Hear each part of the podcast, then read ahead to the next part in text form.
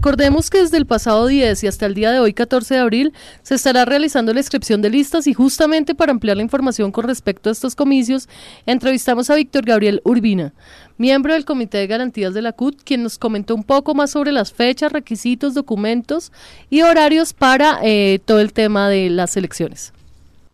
Iniciamos la inscripción a partir del día de hoy, 10 de abril, eh, desde esta mañana. Ese proceso de inscripción eh, se, se, cierra el próximo 18 de abril, eh, pero a partir del 15 de abril se harán los ajustes de modificación de listas. ¿sí? Entonces, eh, eh, vamos a necesitar revisar algunos documentos que se deben allanar para la inscripción. Tenemos el primero, la constancia de aceptación de cada uno de los aspirantes. Eh, segundo, se necesita la certificación de la organización sindical de que es socio activo o se encuentra cobijado por el parágrafo 1 del artículo 35 de los estatutos de la CUT. Tercero, la certificación de estar ejerciendo eh, normalmente en el momento de la elección la actividad o profesión o oficio eh, característico de sus sindicatos y haberlo ejercido eh, normalmente por más de un año con anterioridad. El cuarto aspecto que se necesita es la certificación de por lo menos cinco años de militancia sindical.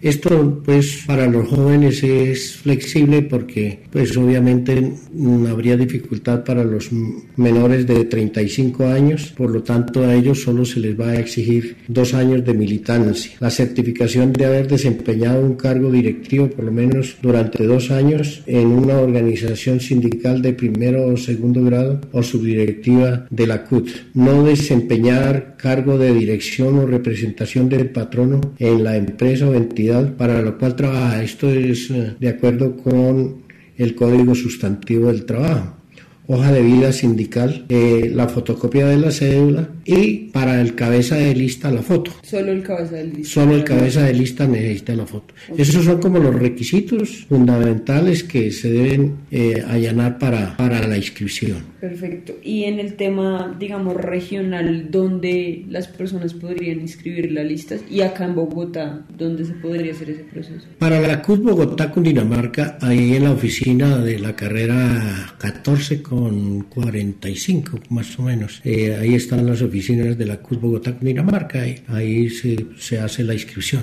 Y sabemos que para la inscripción de listas hay, hay unos porcentajes de paridad y demás. ¿Sabes algo de eso? ¿Cómo tienen que ir conformadas las no, listas? actualmente solo se necesita que en los tres primeros renglones vaya eh, una mujer joven que, que ocuparían los dos espacios de joven y mujer, o si no, una joven y un joven menores de 35 años.